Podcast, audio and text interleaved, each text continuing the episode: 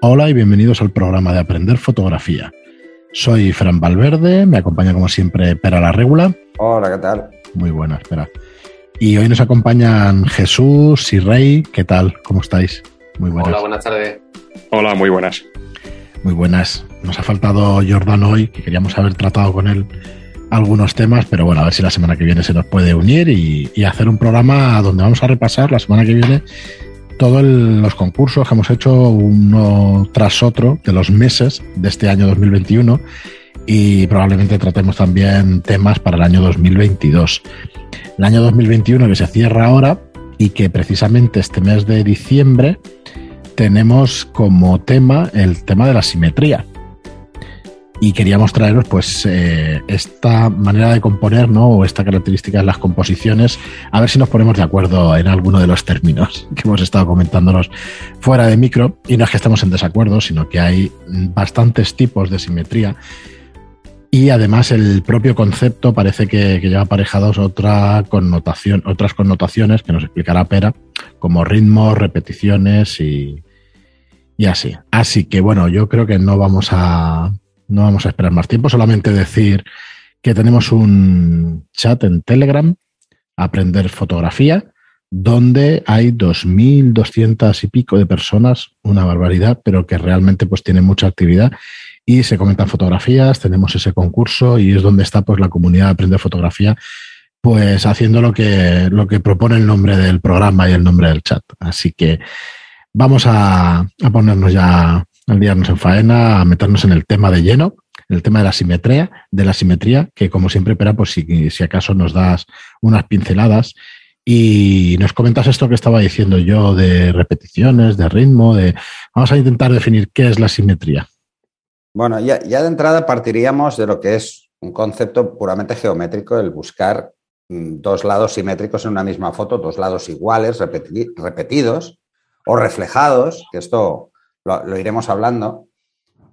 Este sería el, nombre, por decirlo de alguna forma, genérico de lo que sería el concurso de, este mes de diciembre, pero eh, es muy amplio el tema de, intentar buscar simetrías. Pueden ser simetrías reales o, o, imaginarias, o sea, estas que no son exactamente geométricas, pero que sí que dan la sensación de que es un todo, de que tiene algo que en fotografía, en composición, se le llama ritmo. ¿Qué es el ritmo? Pues el ritmo en una fotografía eh, no es solo que exista una serie de repeticiones de los elementos, sino que el ritmo lo que nos hace es obligar a ver la foto por completo. Nos obliga a verla por completo, ¿no? Cuando hablamos de una simetría, eh, casi ya sabemos lo que vamos a ver al otro lado de la foto por, el hecho de que es simétrica, ¿no? Un ejemplo muy claro, mm, que lo veremos más adelante, es el tema de, cuando hay un, un reflejo, ¿no? Lo típico, ¿eh? el cristal de un escaparate, que vemos reflejado en el cristal lo mismo que se ve en la calle, o el lago y una montaña detrás, bueno, estas cosas, ¿no? Lo importante es que el ritmo lo que nos dice es, lo que nos hace es ver toda la foto siguiendo, ya sea por repetición o no, siguiendo, mm, hacer que el ojo revise toda la foto, pero en un ciclo constante, o sea que, que no podemos dejar de mirarla repetidamente, ¿no? Eh, en el caso de la simetría, pues pasa lo mismo. Nos está obligando la simetría a ver si realmente es del todo simétrica, o sea, casi nos obliga, ¿no? Hay diferentes tipos de ritmo en fotografía, eh, pero eso es lo realmente importante, ¿eh? ya sea por simetría o ya sea por repetición. Hay muchas formas de afrontar este ejercicio del concurso. Eh, lo que sí que es cierto es que normalmente cuando se busca en fotografía un ritmo concreto o una simetría, llamémosle como queramos, eh, a esto que se le llama ritmo visual, ¿no? Lo realmente importante es que exista un motivo, al menos uno, eh, que realmente destaque, o sea, que haga que por un momento nos paremos en la simetría. ¿Vale? Mm, no porque no exista en el lado simétrico, sino porque realmente destaque. Si no, puede quedar un poco anodina la foto. ¿eh? O sea, esto de buscar una repetición o una simetría por el hecho de, tenerla es algo muy sencillo, pero que al mismo tiempo, si no tiene nada que destaque, la foto no será más que el reflejo de un lado contra el otro, ¿no? Em, a ver, entonces, la simetría no debería ser un tema Sino que debería ser un recurso para el tema. Sí, pero es que todos los temas que estamos usando en, el concurso son, recursos fotográficos, en definitiva. ¿eh? Eh, de hecho, si eh, cuando hablamos también de ritmo, muchas veces hablamos incluso del ritmo proporcionado por el movimiento, o sea que, que es un concepto muy amplio, ¿vale? Así que eh, esto es un poco, un poco relativo, pero os voy a poner un ejemplo que pongo en el, en el curso de composición que tenéis en los cursos de aprender fotografía. Pongo varios ejemplos y uno de los ejemplos de ritmo y repetición son precisamente, seguro que todos habéis entrado alguna vez en una iglesia y os habéis encontrado toda esa fila de, de velas de diferentes colores, ¿no? o todas iguales o de diferentes colores, pues esos ritmos, aunque se rompan por los cambios de color, generan esa sensación de simetría o ritmo. Porque realmente si cortas la foto por la mitad, parece que ambos lados sean iguales, aunque no lo sean precisamente por esos cambios. Esos cambios son los que hacen esa fuerza, ¿no? Ese, esa, esa sensación de que realmente la fotografía tiene algo más. O hileras de columnas, eh, sin, saliéndonos por eso del ejercicio anterior, que era el de punto de fuga, ¿eh? o hileras de estanterías, eh, tanto a derecha como a izquierda. Antes fuera de micro comentaba pues, una visión aérea de, una ciudad que sea muy cuadriculada, como, como Manhattan, ¿no? en el centro de Nueva York, o que si te subes al Empire State, por ejemplo, ves todas las calles que parecen iguales y no lo son, no se parecen en nada, una calle de la otra. O si, por ejemplo, en Barcelona os pasaría lo mismo.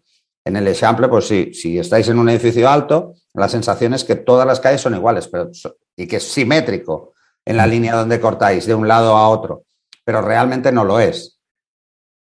Hay muchos ejemplos de, grandes fotógrafos tratando este tema con fotografías muy impactantes. Hay una de, de Yitim, que es un fotógrafo chino, en, eh, en una mina en, en, Yunnan, que simplemente son hileras de personas subiendo una, una, cuesta, ¿no? Y la sensación, en zigzag, ¿no? Y la sensación es que esa repetición parece forzada, o sea, parece que realmente no sea así la cuesta, sino que te da la sensación de que como que la ha clonado, ¿no? Como que mm, ha generado una simetría donde no debía estar, ¿no?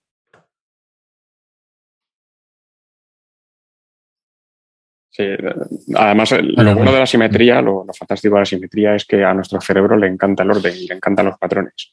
Entonces, las, las simetrías en fotografía alimentan esta necesidad que tiene nuestro cerebro de, estar buscando patrones constantemente y produce una sensación de, placer en el espectador. Y yo creo que por eso triunfan tanto en fotografía todas, todas ellas. Sí, por, Eso, por eso también es importante, de cara al ejercicio, de cara al concurso, eh, que esas figuras o lo que hagamos una fotografía buscando esa simetría, no necesariamente, o intentemos evitar, para hacerlo un poco más divertido, esto el que quiera, ¿eh? que no sean figuras geométricas reales, o sea, que sean cosas que no lo son, que no son exactamente iguales, pero que sí que dan sensación de simetría. Porque entonces entramos en el, mundo, dentro de composición, del ritmo visual en una fotografía y os dará mucha más sensación de que la foto tiene algo más que no solo una simetría absolutamente geométrica, ¿no? Porque eso es relativamente muy fácil. De hecho, cualquier foto que hagáis a cualquier objeto probablemente sea una simetría. Si cogéis y le hacéis una foto a un banco en un parque, eh, si lo pensáis así, cada uno de los dos lados es simétrico, está plegado sobre sí mismo. Entonces, sería tan simple como hacer eso. Si el fondo es, si el fondo es uniforme, la sensación de simetría aparece, pero es una simetría que, no está reproducida, simplemente visualmente nosotros eh, tomamos esa conciencia. Pero probablemente si no pensamos en la simetría, nunca la, veramos, la veremos. La foto del concurso, supongo que desde la percepción que, yo veo, es que tiene que llevarnos a pensar en simetría, más que, que sea simétrica, ¿vale?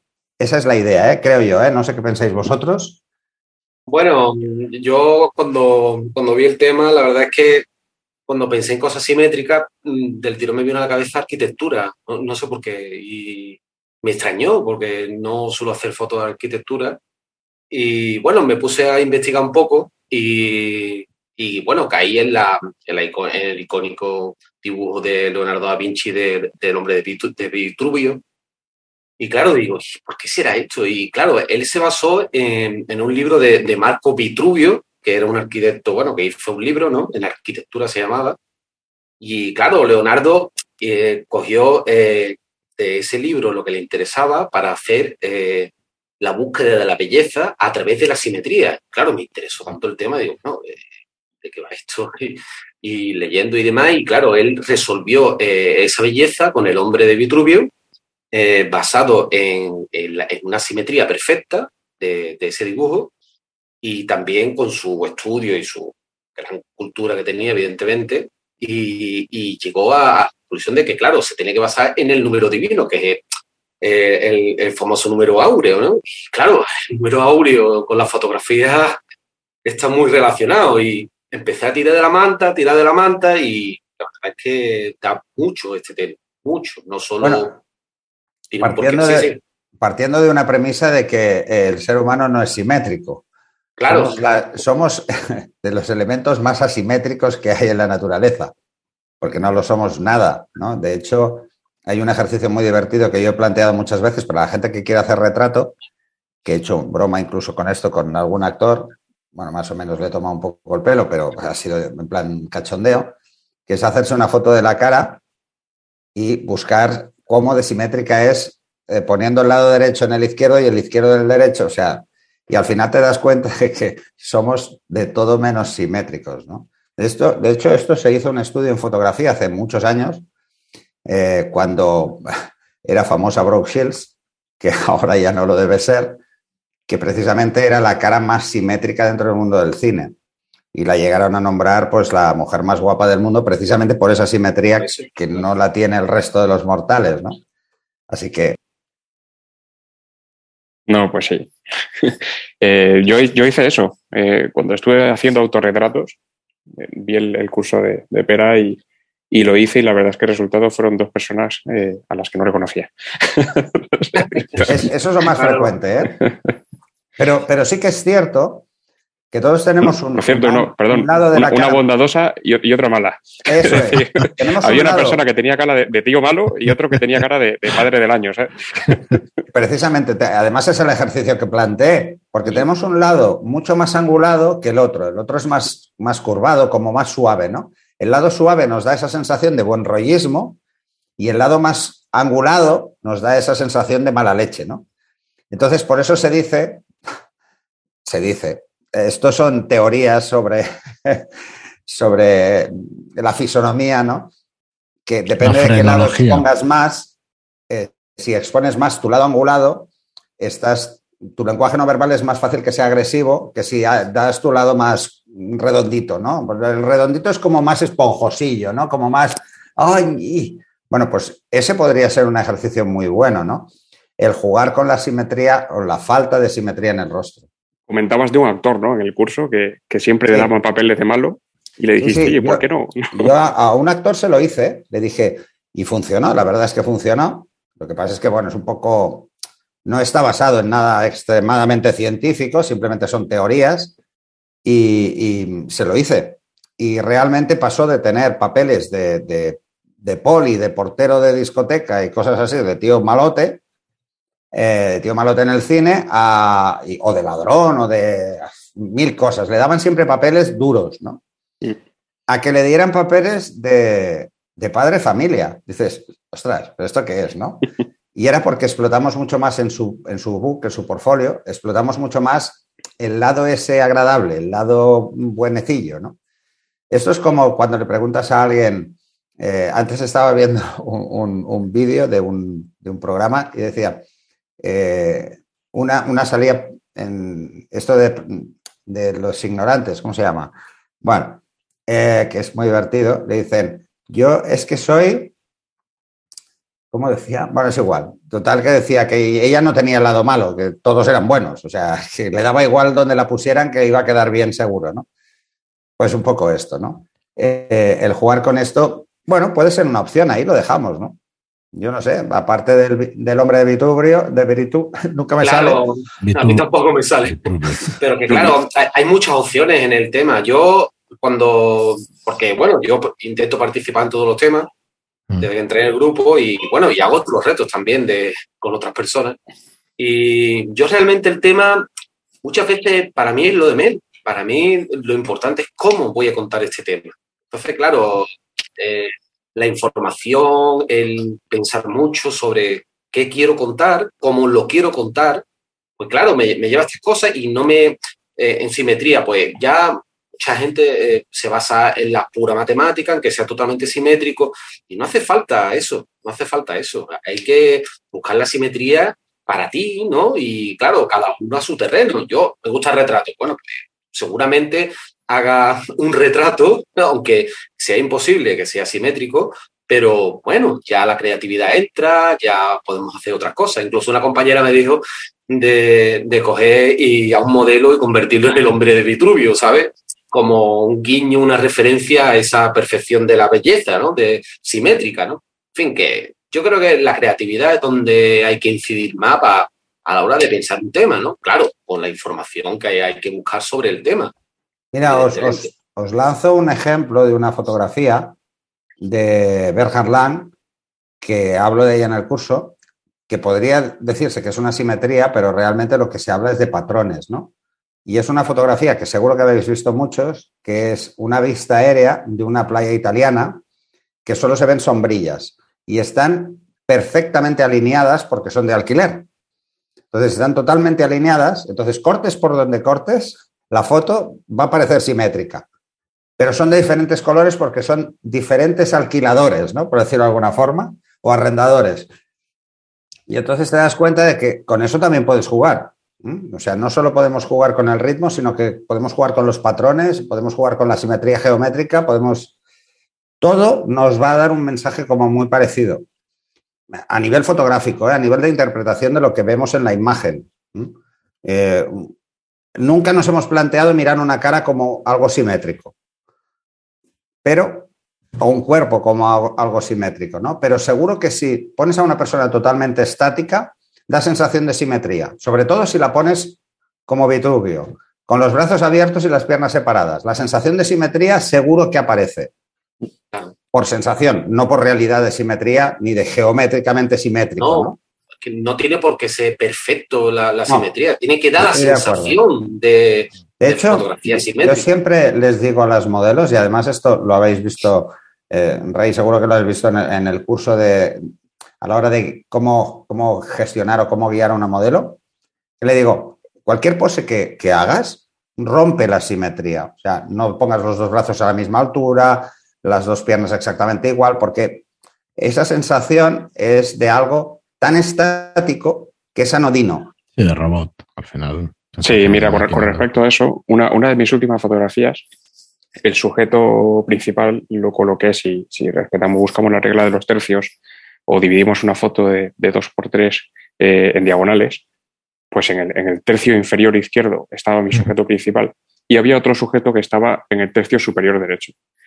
Esto se llama simetría dinámica. Y además ese sujeto que estaba en la parte superior derecha estaba mirando al sujeto, a mi sujeto principal, que lo tenía puesto en el inferior izquierdo y se genera un dinamismo en la fotografía tremenda y esto además se llama simetría dinámica, es decir, no, tiene por qué haber una repetición geométrica de, los patrones. Hay, montones de cuadros clásicos de religión, con motivos incluso religiosos y eso que, mm. utilizan mucho esas maneras de componer, sí. Sí, así es. Luego está la simetría eh, rotacional, creo que se llama, que es que hay un, un, elemento de círculo del que salen otros elementos que siguen un patrón y todos guían hacia este, hacia este círculo. Eso se ven las bóvedas y, se ven... de hecho, eh, hay, hay un, ejemplo. En el cine se utiliza muchísimo la simetría aparente. Se usa mucho en, el mundo de, la publicidad. Por ejemplo, eh, no sé si tenéis en la cabeza el logo de Hyundai, que es una H. No, no es una H, son dos personas cogiéndose de la mano, dándose la mano. El, el original, o sea, el diseño original son dos personas dándose la mano como, como símbolo de trato, ¿vale? De algo bien hecho, algo que hemos pactado, ¿no? Sí, sí. Y, se utiliza. Lo que pasa es que con, los años desapareció la figura humana para ser un símbolo como más abstracto, ¿no? Entonces, incluso ese tipo de simetrías que no son reales porque están desplazadas, está, una parte está más alta que la otra, que no sé, eso también podría dar a entender quién vende y quién compra, ¿no? Mil cosas de estas. A saber, sí. Eh, o, simetrías eh, geométricas, por ejemplo, en otro logo, el logo de Toyota, porque Toyota hacía máquinas de coser antes que coches. Y es, el símbolo de Toyota es un, una aguja con un hilo, pasando. Son detalles muy tontos, pero que es simétrica totalmente, ¿no? Eh, se utiliza en, muchos, muchos aspectos. O sea, se puede buscar con cosas que no lo son y que den esa sensación, como por ejemplo las dos personas, o con cosas que lo son totalmente simétricas, aunque en tu foto no lo estén. ¿Vale? Es, como si, por ejemplo, pusieras en una foto dos coches iguales, eh, puestos de espalda, pero que tienen, por ejemplo, algo diferente. No sé, un adhesivo o cualquier cosa, ¿no? Y eso seguramente, esa, el romper esa simetría hace que la foto sea como más real, porque lo otro es un reflejo. Exacto. Y entre simetría y reflejo, hostia. Yo, yo opino igual, ¿eh? ¿eh? Hay que buscar esa simetría, pero rompiendo eh, esa simetría, porque es lo que le da el dinamismo a, la imagen, porque claro, no estamos hablando de matemáticas, estamos hablando de fotografía. Pero además al, cerebro le gustan estos pequeños premios. Es decir, ya, ya con la sensación de simetría ya atrapas la atención. Si además luego en el estudio de la fotografía el cerebro encuentra estas diferencias y además esas diferencias son puntos, están en puntos de interés y demás, eh, esa sensación de recompensa a la búsqueda eh, es muy satisfactoria para el espectador. Eh, por ejemplo, en las flores, en la naturaleza. Eso lo iba a decir yo Podemos encontrar una simetría muy evidente. Tú coges una, hoja de, no sé, de una cala, de cualquier, de una flor de jarro, y, tú la miras, miras el eje, ¿no? Y, y ves la simetría veo una simetría evidente, pero seguramente haya mucha diferencia porque en un lado no tiene algo roto o, algo que ya se está poniendo mal. En fin, que. Eh, entonces, ese romper el ritmo de esa simetría es lo que le da ese plus de. Bueno, en, fotografía esto también se utiliza como concepto como equilibrio estático o equilibrio dinámico. ¿Vale? Cuando lo mantienes o cuando lo rompes, ¿no? De alguna forma, porque uno de, de, los dos lados o una de las dos partes, esto se utiliza mucho el, tema de equilibrio estático con las flores, porque precisamente son muy simétricas. Y, por ejemplo, los equilibrios más dinámicos eh, lo puedes ver, pues, por ejemplo, eh, con algo que es absolutamente irregular. ¿Vale? Imagínate que haces una foto a una línea de mar. Las olas no son absolutamente simétricas rompiendo contra la arena.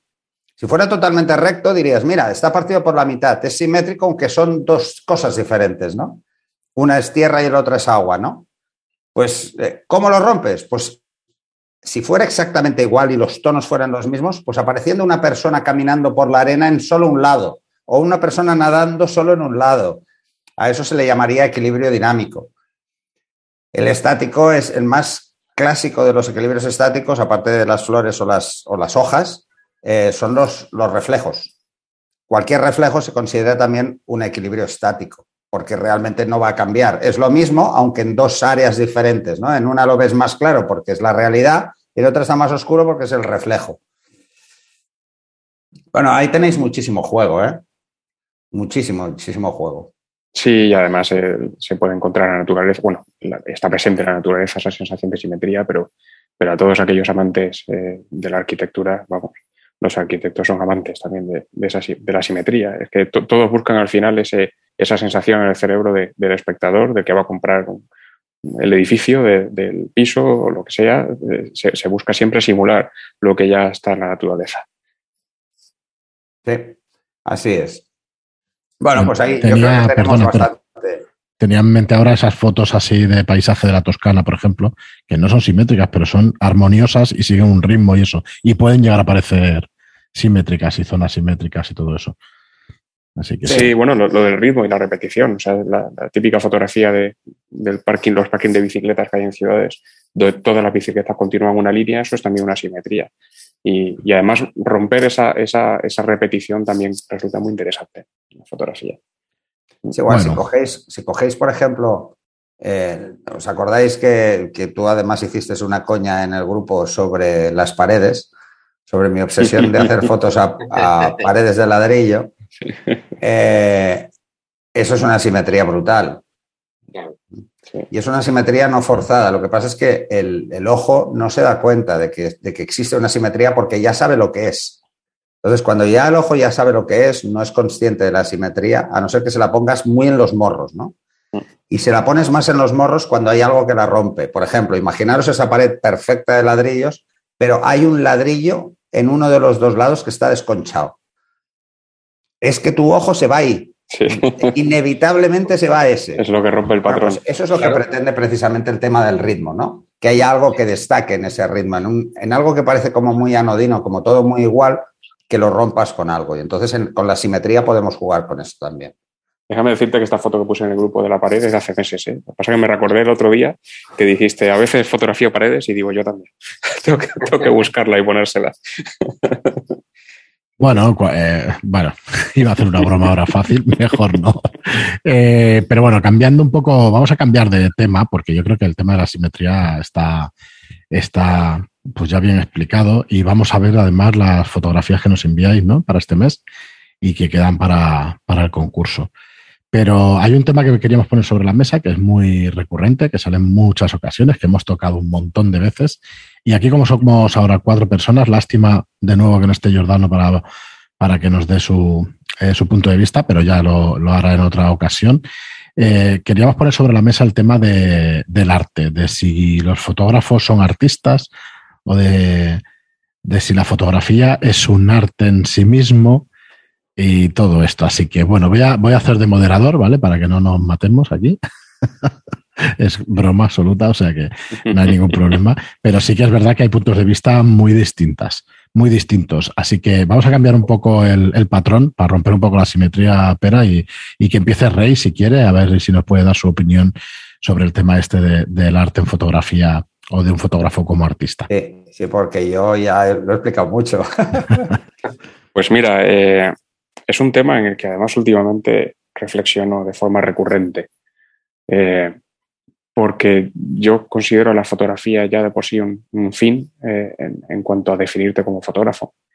Y, incluso he debatido conmigo mismo de decir, bueno, yo por ejemplo que tengo un grado en arte, ¿cómo tendría que denominarme a mí mismo? Si no es como artista, igual que, que quien tiene un grado en arquitectura es arquitecto, pues si yo tengo un grado en arte, soy artista. Sin embargo, eh, nunca lo he considerado de esa manera y, he asumido siempre que la fotografía es más bien un oficio y lo he asimilado más a, un oficio incluso de artesano que, de artista.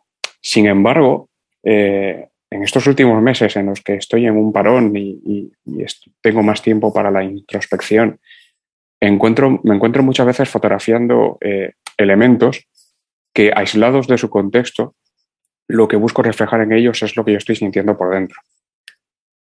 Y, eso me llevó a reflexionar que si mi, búsqueda no es reflejar la realidad de ese elemento concreto, sino que ese elemento simbolice eh, una sensación, una percepción que, yo estoy teniendo en ese momento y que estoy asociando y que estoy simbolizando en él, eh, eso es, ya pasa a ser una manifestación artística, tal y como, y como yo la concibo. Eh, si hoy tuviera que definirme, pues ya lo tengo menos claro que antes. Eh, pues soy totalmente honesto, tengo menos claro. Incluso comienzo a contemplar la opción de que, de que podamos ser artistas y fotógrafos en, en, momentos alternativos y que podamos, y que podamos abarcarlo todo y, y en algunos momentos hacer fotografía y en otros momentos utilizar la fotografía como manifestación artística. Eh, déjame, en este punto eh, leer la definición según Wikipedia, que seguramente la RAE dirá una cosa distinta, pero al final es, es cualquier actividad o producto realizado con una finalidad estética y también comunicativa, en la cual se expresan ideas, emociones y en general una visión del mundo. Luego sigue por los recursos que utiliza para plasmar esta visión del mundo, pero si seguimos esta definición, que no tiene por qué ser la buena, mm, todos, cuando tenemos una intención a la hora de mostrar lo que tenemos en la cabeza en forma de imágenes, estamos siendo artistas. Bueno, yo ahí solo quiero hacer un matiz eh, con, los fotógrafos, ¿vale? Eh, hay muchos tipos de fotografía.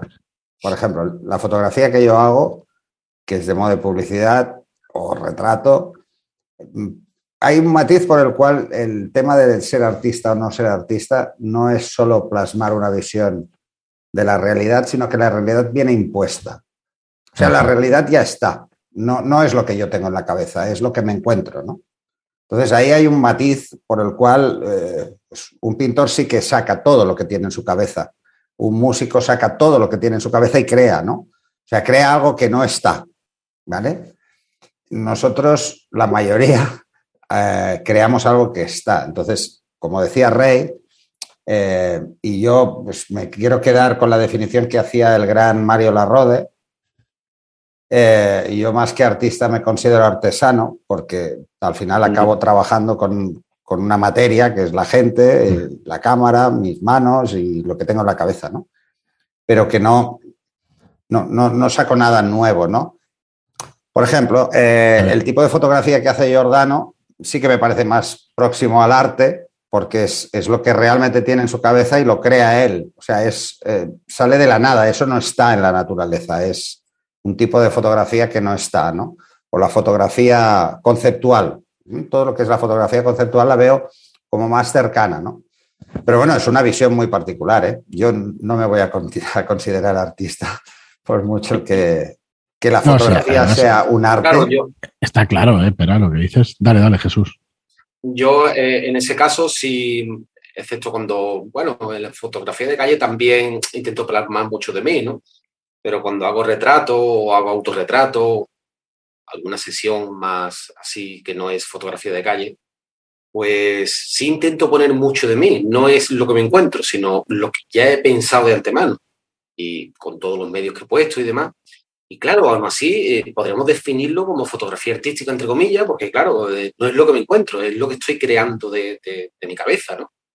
Pero en ningún caso me considero artista.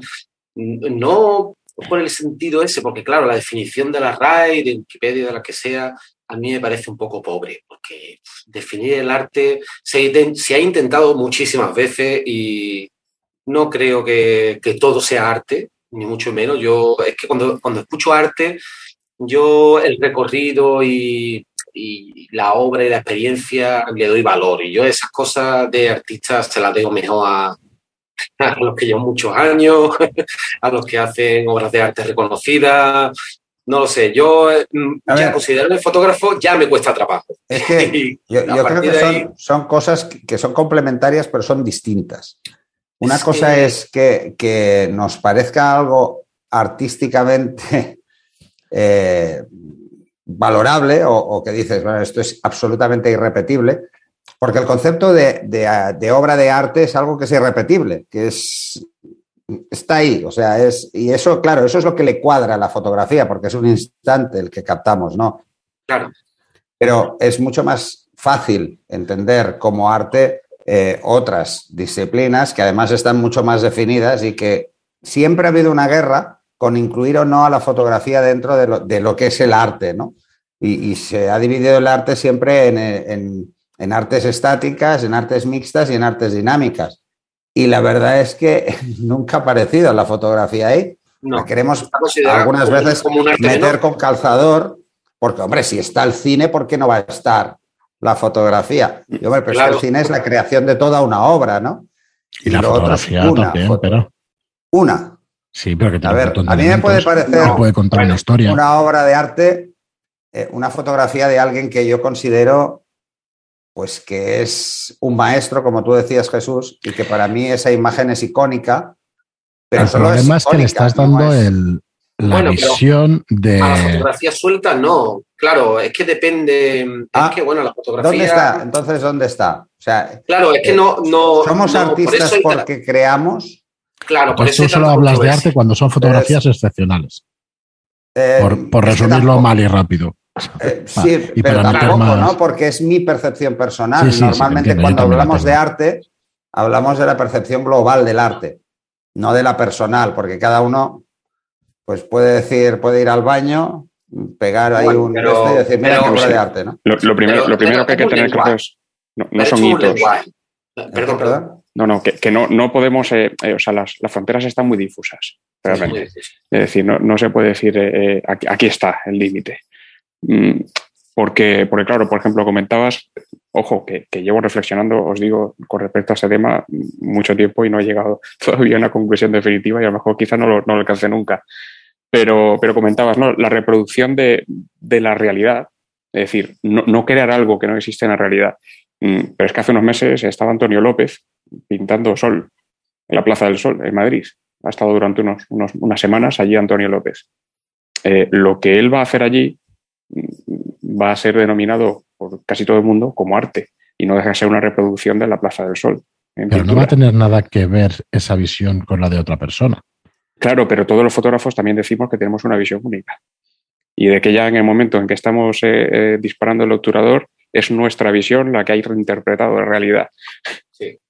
entonces, ahí, es donde está lo, lo, lo, sí, bueno, eso es así. El tema viene, a lo mejor no nos consideramos arte porque nosotros vemos una fotografía y la copiamos y la dejamos lo más parecida posible a la fotografía original. Hay, que entender, hay que entender también que, la confusión lleva 3.000 años. ¿eh? Sí, sí, sí. a ver, me explico. Lleva 3.000 años porque arte viene de viene del griego técnica, ¿vale? Entonces, si empezamos por eso, es la forma de hacer algo del dominio de la técnica. El dominio de hacer algo, la forma de hacer algo, ¿no? A todo esto, la fotografía nació en una academia de ciencia y no en una academia de bellas artes. Todo esto hay que decirlo. Esa es otra. ¿Pero por qué? Porque es un procedimiento técnico.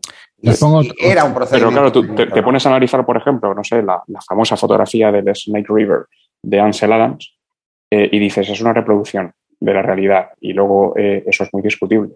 Es una fotografía en gran formato, en blanco y negro, donde él con pincel retocó las luces y las sombras de toda la fotografía. Desde luego, mm. como mínimo, es la interpretación de la realidad de Ansel Adams. Es que eso también encaja en, lo que Yo os pongo otra, otra cosa sobre la mesa, que es el tener un bagaje suficiente como para poder contar algo en una fotografía. Eso para mí se acerca más al arte que quizá todo lo que estamos poniendo sobre la mesa. yo, yo, he pasado un montón de años haciendo fotos porque quería hacer cosas bonitas, pero no tenía una visión de nada de lo que quería contar, ni, ni tenía una opinión sobre un tema. O sea, sí que la tienes, pero no, no, no buscabas en esa fotografía conscientemente el representar tu opinión sobre el tema. Me parece que cuando empiezas tú a dar tu visión y a poner esa opinión sobre un tema que para ello tienes que tener opinión y tienes que tener criterio, em, pues es cuando podemos empezar a hablar más de arte. ¿eh? Claro, pero eso la fotografía lo asume como ensayo fotográfico. Es decir, cuando el fotógrafo está haciendo, está transmitiendo una opinión de lo que es fotografía, eh, por ejemplo, en documental, deja de ser una fotografía documental para ser un ensayo fotográfico. Es decir, la fotografía ya no, tiene asumido. Vale, no solamente opinión, sino tu visión. Mm. yo voy un poco en la línea de lo que está diciendo Fran. Yo creo que en el momento en el que tu fotografía, la que ha hecho cualquiera de nosotros, es reconocible por el mundo como tuya, es que le has puesto mucho más de ti que la mayoría. Mm. Porque realmente la has hecho. Eh, a ver, cuando alguien ve un Van Gogh, todo el mundo sabe que es un Van Gogh. O sea, no hace falta irse muy lejos.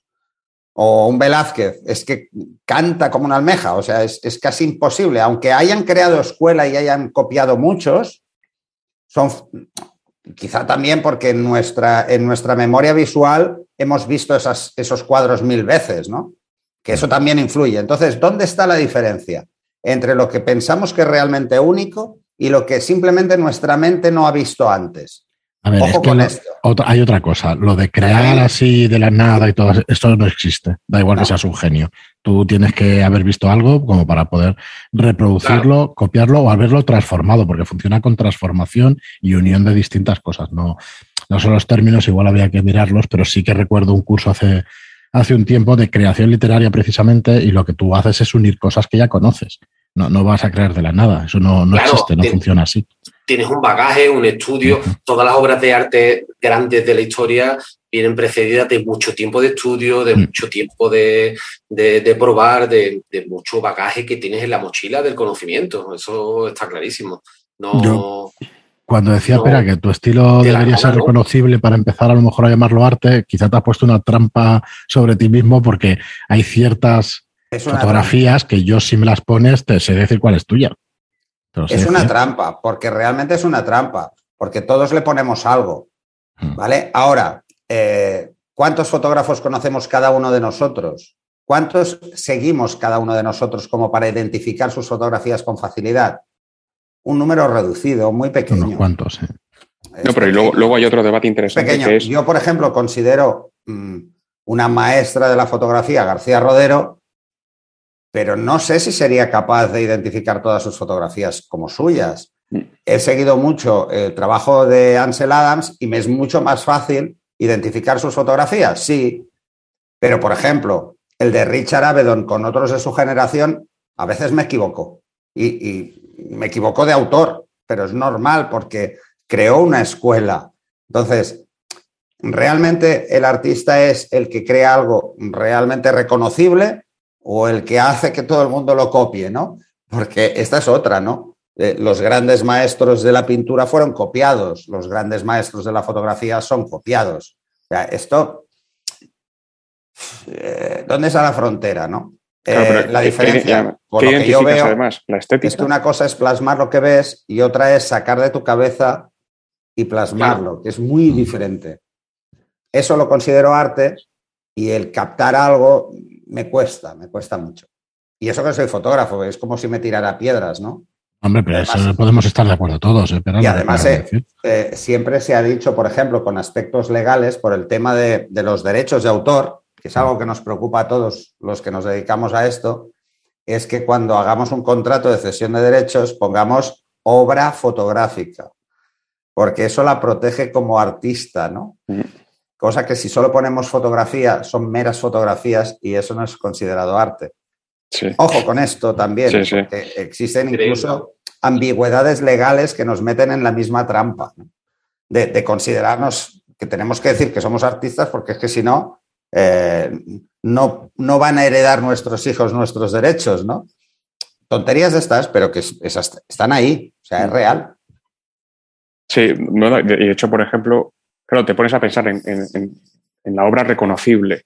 Eh, los pintores generalmente eligen una paleta de colores y, y, obviamente pueden evolucionar. Por ejemplo, Picasso pues, ha tenido su etapa azul, luego su etapa rosa, en fin, y, y es el mismo Picasso. Un fotógrafo eh, a veces es mucho más difícil reconocerle excepto que sepas exactamente qué temas trabaja y cómo los trabaja, porque, por ejemplo, un fotógrafo de mucho recorrido puede haber dado, haberse dado la circunstancia de que tirara en negativo, de que tirara en diapositiva y de que ahora esté tirando en digital. Y la estética de los tres formatos es bastante diferente. La, la paleta de colores de, de una diapositiva eh, se asemeja quizás más al digital, pero, pero hay mucha diferencia en la forma en que reproduce el azul, bueno, el rojo, en fin, esto, incluso el tipo de diapositiva que utilizaba. Lo hablábamos el, el primer capítulo de esta nueva serie con el tema de la impresión escoge un papel diferente o escoge una impresora diferente o un formato de impresión diferente. O sea, el resultado va a ser diferente. O sea, el tema del color eh, quizá es lo que sí identificaba mucho a algunos, sobre todo pintores más clásicos, incluso algunos modernos como Picasso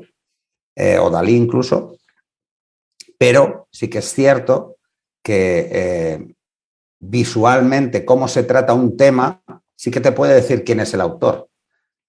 Porque busca cosas concretas. En todas, eh, en su idea de la fotografía es una obsesión. Yo creo que todos los fotógrafos, de alguna forma, tenemos un fetiche fotográfico, algo que casi es necesario, ¿no? Como Hitchcock, el salir en las películas, ¿no? De fondo, pues a nosotros nos pasa algo parecido. Por imitación, probablemente por imitación.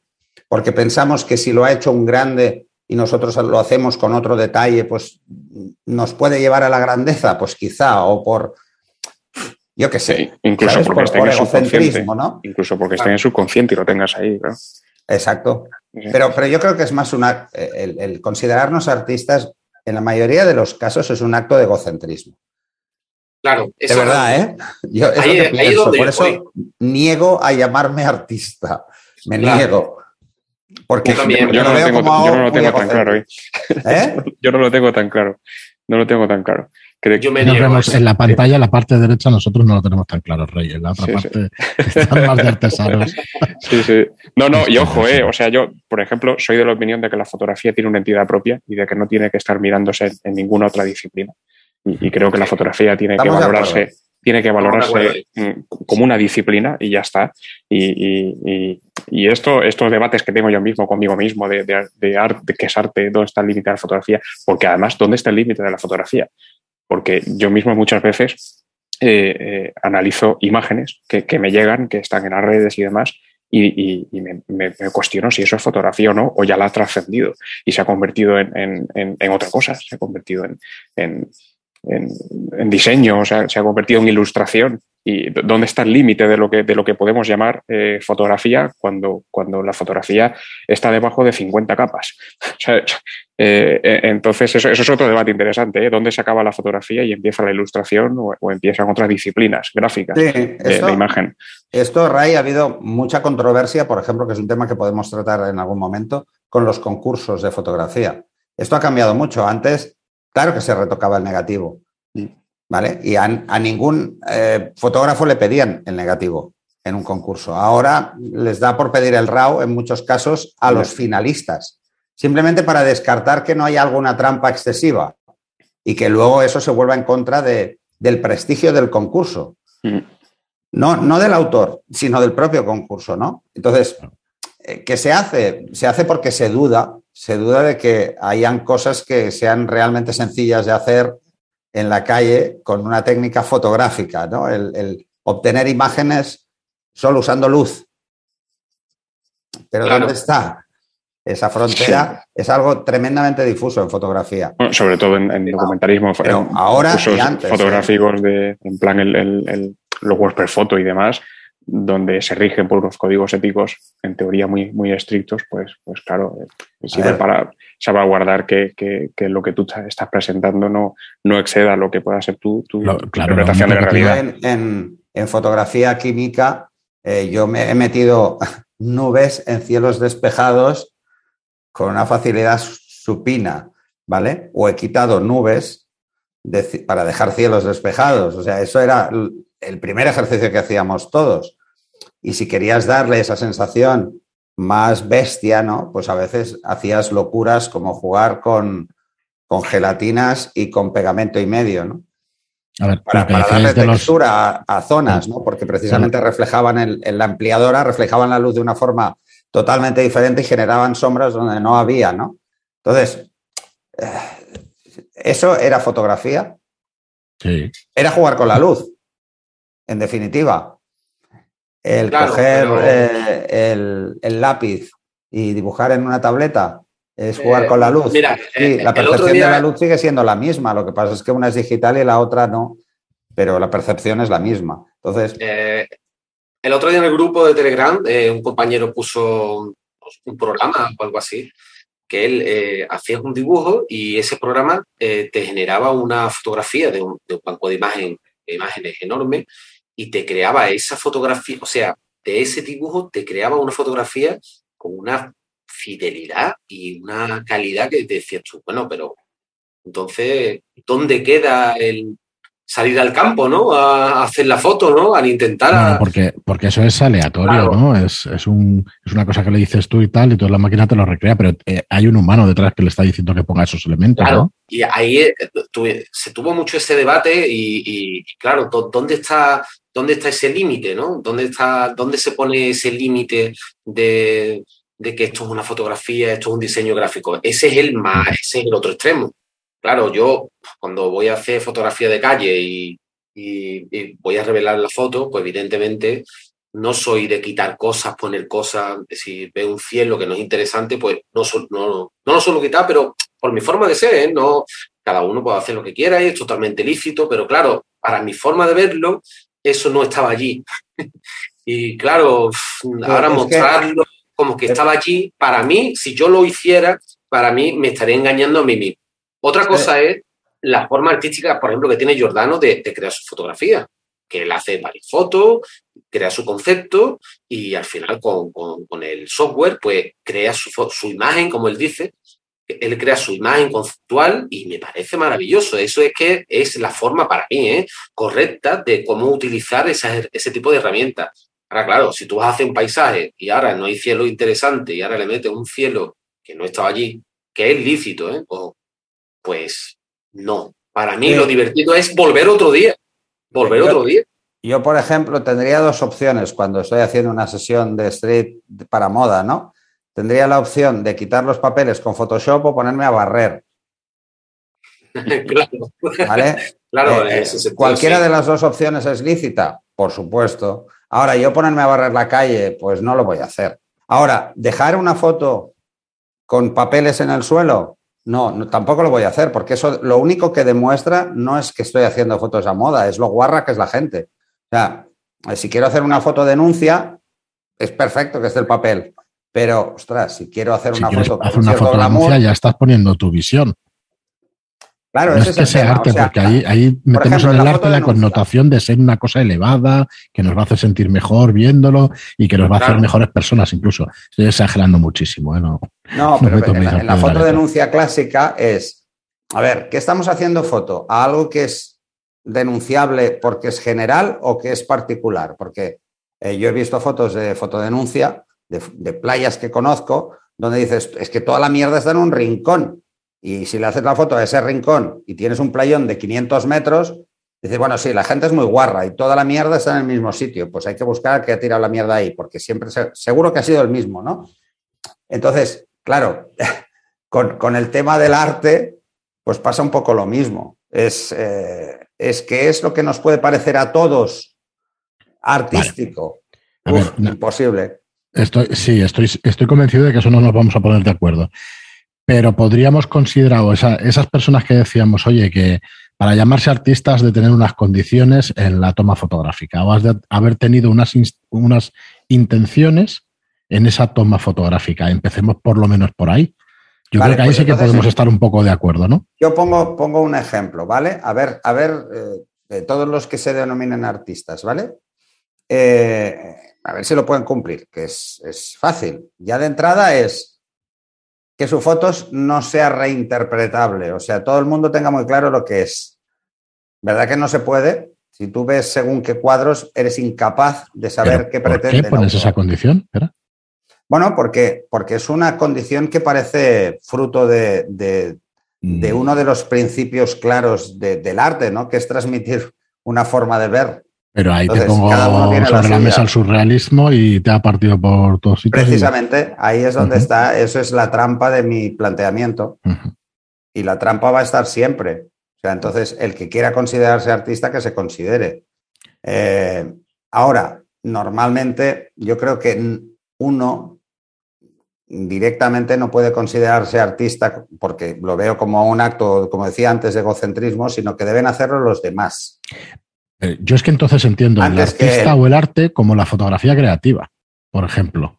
¿Vale? El ejemplo más claro es la fotografía pues, creativa. Entonces, Fran, yo nunca seré artista. No, no, si yo entiendo tu razonamiento perfectamente, espera, si lo entiendo y además sabes que lo comparto más que, lo contrario. yo creo que hay diferencias, ¿eh? porque una cosa es lo que uno se considere y, lo que dice Pérez, otra cosa es lo que tú consideres a alguien. Porque, mm. claro, yo he visto fotos que he dicho, estos son para mí, son obras de arte. Por ejemplo, las fotos de, de Miran Mata de Eugene Smith, pues claro, para mí ahí hay fotos que son obras de arte. Y el trabajo en conjunto para mí es una obra de arte.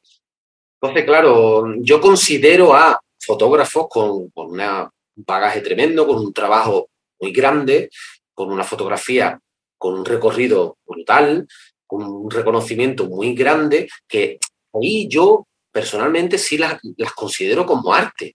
Hay, una definición de arte que, me parece muy, muy divertida, que incluso la tenéis en Wikipedia. Es que lo estaba leyendo y me, estaba riendo solo, que dice, eh, el arte es sinónimo de capacidad, habilidad, talento y experiencia. Porque realmente, si lo ves como un sinónimo, cuando alguien tiene mucho talento en hacer algo, en este país tenemos la costumbre de decir qué arte tiene, ¿no? O cuando alguien tiene una habilidad, pues qué arte, ¿no? Pero porque consideramos arte a más cosas que el resto, creo, y yo, ¿eh? de, la humanidad. O sea, el, concepto de arte en, en un país como España está muy abierto, tremendamente abierto. O sea, cualquier cosa parece un arte, ¿no?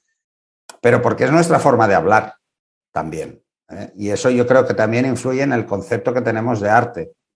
De hecho, si yo creo que no en todo el mundo se ponen tan de acuerdo o tan en desacuerdo con el tema de si la fotografía es o no un arte, ¿no? Mm, pero es en donde no suele haber error eh, a la hora de decir que la fotografía es artística, es cuando hablamos de la fotografía artística, precisamente de la fotografía que tiene una connotación conceptual, mucho más que real, de plasmar algo que existe, ¿no? No sé si os habéis dado cuenta, ¿eh? que nos cuesta como menos. Nos cuesta menos decir esto es, esto es arte, ¿no? O, por ejemplo, esas imágenes que son absolutamente imposibles. Es que hay imágenes que tienes que parártelas a pensar antes de emitir un juicio, ¿no? Tienes que decir, ostras, ¿qué ha querido decir el autor con esto? Y hay otras, pues que son más fáciles de entender, que no tienen por qué no ser arte, claro, pero, ah.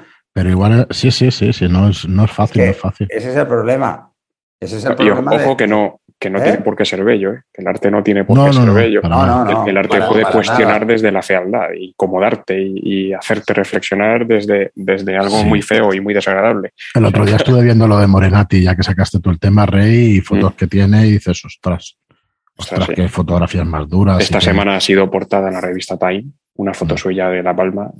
Es, brutal lo que está haciendo. Es brutal. No, no, ha salido hoy en la tele. Mm.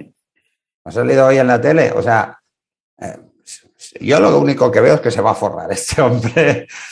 llámale artista, llámale talento. Llámale no, creo que se, que se catalogue a seguir como artista, creo que, que, lo aborrecería probablemente llamarse artista. Probablemente, probablemente él no se autodenominaría artista. Sí, no, no. No. Sino probablemente como casi todos los fotógrafos que hacen prensa, se, se autodenominaría como oportunista. Es y encontrar la oportunidad y aprovecharla. Que eso hay que tener talento, que es algo muy asociado al arte. Y hay que ser una persona talentosa, y este tío lo es. O sea, a mí esa foto yo no la veo, o sea, y él la vio. Y no sé hasta qué punto esa foto precisamente, la de la casa, supongo que mm. hablamos todos de la misma, ¿no? la de, la, casa. que tiene, el volcán está saliendo por debajo prácticamente. Eh, no sé cuánto de Photoshop hay ahí, porque se ve tan bien que me parece hasta imposible hacer esa foto bien, ¿no? Y es porque el tratamiento de la imagen además es muy bueno. O sea, no solo hace buenas fotos, sino que trata las fotos con un cariño que las hace especiales. Em, esto, pues, esto demuestra talento. Para mí, ¿eh? Es, una foto de dron, ¿eh? Por cierto. Sí, sí, además, imagínate. Lo que pasa es que yo creo que un dron tiene más pulso que yo. O sea, es capaz de aguantar una imagen fija hoy en día mucho más que cualquier fotógrafo en el suelo sin monopié o sin trípode, ¿no? Sí. Porque la verdad es que se aguantan aunque haya un viento del copón. Sí, tiene muchísima estabilidad. A, referencia a esa foto, eh, eh, estoy hablando con un compañero eh, el otro día y me, y me, dijo, bueno, a mí no me parecen de tanto mérito porque cualquiera que esté allí con esos medios, con ese tiempo, con esa cobertura que tiene él. Yo no hago esas pues, fotos, Cualquiera las puede hacer. Y yo le dije, yo no estoy seguro si todo Hay muchos fotógrafos allí. ¿eh? Medios, allí hay mucha gente haciendo fotos. Allí hay muchos fotógrafos. que veo de él son totalmente distintas. Hay muchos fotógrafos. Mira, hay, otro fotógrafo que, que, a mí me gusta mucho lo que está haciendo, que es Arturo Rodríguez, eh, que además lo considero un amigo, es embajador de Fujifilm España y demás, y está haciendo fotografías diferentes a la de Morenati, está haciendo una cobertura magnífica y hay fotografías suyas, por ejemplo, eh, de cuando el volcán llega al mar desde un buque del oceanográfico, que son absolutamente brutales y espectaculares. Pero lo que está haciendo Morenati es, es, es, es centrar en, en, su visión en algo en lo que hasta ese momento nadie estaba centrando su visión. Es decir, mira, hay una fotografía que la tengo grabada en la retina, en la retina, que es de, un Cristo, una, cruz, el Cristo con la arena hasta el cuello, mirando hacia abajo como todos los Cristos. Esa fotografía es brutal. O sea, brutal. Es impresionante.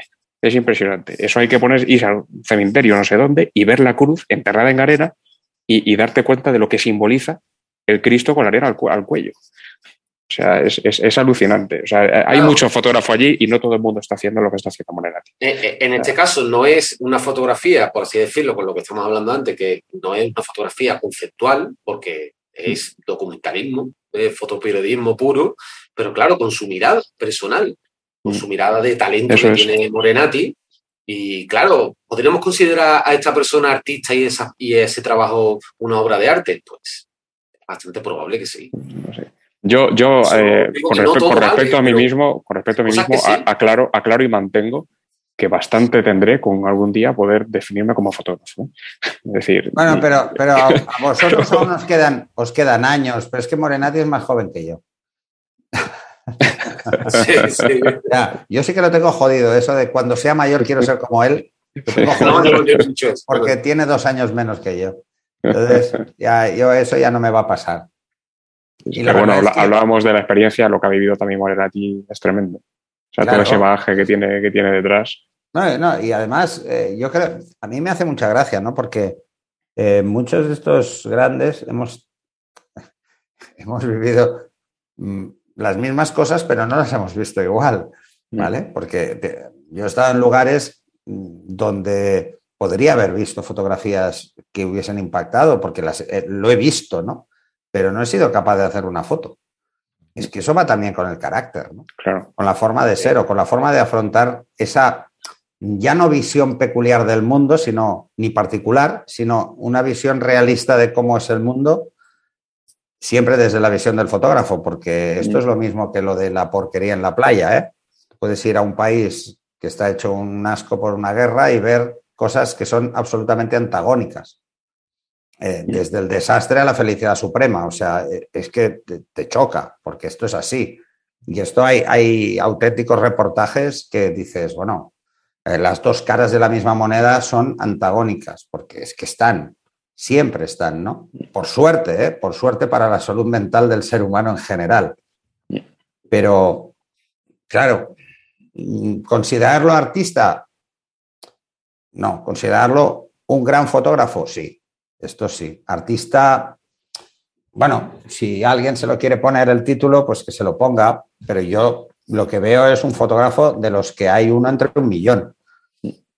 Porque ver esas fotos, ostras, es que no es fácil, no es nada fácil. Esto de tienes los medios, tienes la oportunidad y haces, una obra de estas, ni de coña, vamos. No, ni de coña, yo eso no lo compro tampoco. Ni de coña. Te lo digo, yo he estado en sitios que podía haber sacado fotos que dices, joder, pero es que me ha impactado tanto que no se me ha ocurrido ni sacar la cámara, por ejemplo o, porque no, no, es mi trabajo, ¿no? O sea, no, no, no me dedico a, lo que él se está dedicando, ¿no? Que es, que es a esto. Entonces, ni con medios ni con oportunidad. Eso es puro talento. Eh, y, además hay gente que lo lleva metido en... Pura visión y pura ganas de contarlo y tener algo que contar. Yo, vamos, claro, todo el rato me remito a eso. ganas de contar algo que trasciende de tu propia vivencia, ¿no? Porque trasciende, porque va a trascender. Lo vamos a dejar hoy por aquí, porque además me gustaría que volviéramos a tocar este tema cuando viniera Giordano, que él también tiene otra visión particular y, estará muy bien hablarlo, hablarlo también él, él se acerca al arte. a poner un poco también de contrapunto. Hace cosas que tiene en la cabeza. No, mira, os pongo un ejemplo. Para mí, Chema Madoz eh, es un artista. Es decir, es Premio Nacional de Fotografía, pero él utiliza la fotografía para, es decir, convierte los elementos en, algo absolutamente distinto. Y, eso se acerca más probablemente a lo que, a lo que yo entiendo por arte y luego por la de la fotografía en el arte. Chema tiene una visión muy particular del mundo, precisamente como Giordano, porque son, son la misma escuela. Que por cierto utiliza, fotografía química, ¿eh? para los que ya, ya, Photoshop. Chema realmente, fotografía química. No, pero, pero si es que ese tipo de fotografía se ha hecho toda la vida, pero si te fijas realmente, eh, no sacan una realidad, sino que crean una realidad. O sea, hacen que el espectador vea eso como una realidad posible cuando no lo es. Hay una foto que a mí me fascina de Chema, me fascina y es muy tonta, que es eh, la de la bombilla que parece una, una que es una vela. No sé si la habéis visto, que la coge con la mano y entonces la forma de esto, aquí tiene el, pitorro ¿no? y la vela, y dices, ¿es una bombilla o es una vela? ¿no? Es una vela, pero parece una bombilla. A mí eso si me, si me dejas la cámara de, de ¿Eh? Chema, yo te hago la foto. Una es Hasselblad, trabaja, trabaja, una Hasselblad. Oh, oh, es absurdo, ¿no? Decir que, pues es que yo con tu cámara puedo hacer esto. Pues, es absurdo. Bueno, de, hecho, he dicho lo del dron, he dicho lo del dron de Morenati, eh, porque, porque cualquier cámara de cualquier aficionado de hoy en día tiene más resolución que el dron con que Morenati está haciendo fotografía en La Palma. O sea, lo, digo, lo digo por eso, precisamente. O sea, para que se den cuenta de que no tiene que, ver con el equipo. Pero bueno, la obsesión por la resolución es una cosa que me preocupa poco, porque, bueno, ya lo hemos discutido más de una vez, mm. pero, pero lo realmente importante para que una fotografía sea buena es el nivel de contraste. sea, el nivel de contraste es mucho más importante que, la resolución en sí. Si no, eh, nosotros hemos pasado la, resolución mm, aparente del químico 35 milímetros en digital hace mucho. Eh, y, seguimos haciendo fotos o buenas o malas. Eh, lo que pasa es que, mira, yo por ejemplo uso una cámara que tiene ya un huevo, un huevo de años, ¿no? Como 14, ¿no? Y no, no veo una, o sea, ¿ves diferencia? Cuando el contraste es malo, sí, siempre, ¿no? Por ejemplo, que es lo que mucha gente se fija, ¿no? A la hora de comprar una cámara. Dice, y cuando hay poca luz, pues ahí el contraste es malo. Entonces, si la cámara tiene más resolución, igual te ayuda, pero, o, tiene mejor. Pero en la mayoría de situaciones. Bueno, pues nada, lo vamos a dejar aquí. Espero que os haya gustado estos dos temas y, que los volvamos a tratar en, profundidad, por lo menos este segundo, en el futuro. Muchas gracias a todos. Volvemos la semana que viene. Muchas gracias a todos por escucharnos, por estar ahí. Muchas gracias por vuestros comentarios de 5 estrellas, como siempre en iTunes, y vuestros me gusta y comentarios en, iVoox. Gracias y hasta el próximo programa. Hasta el siguiente. Adiós.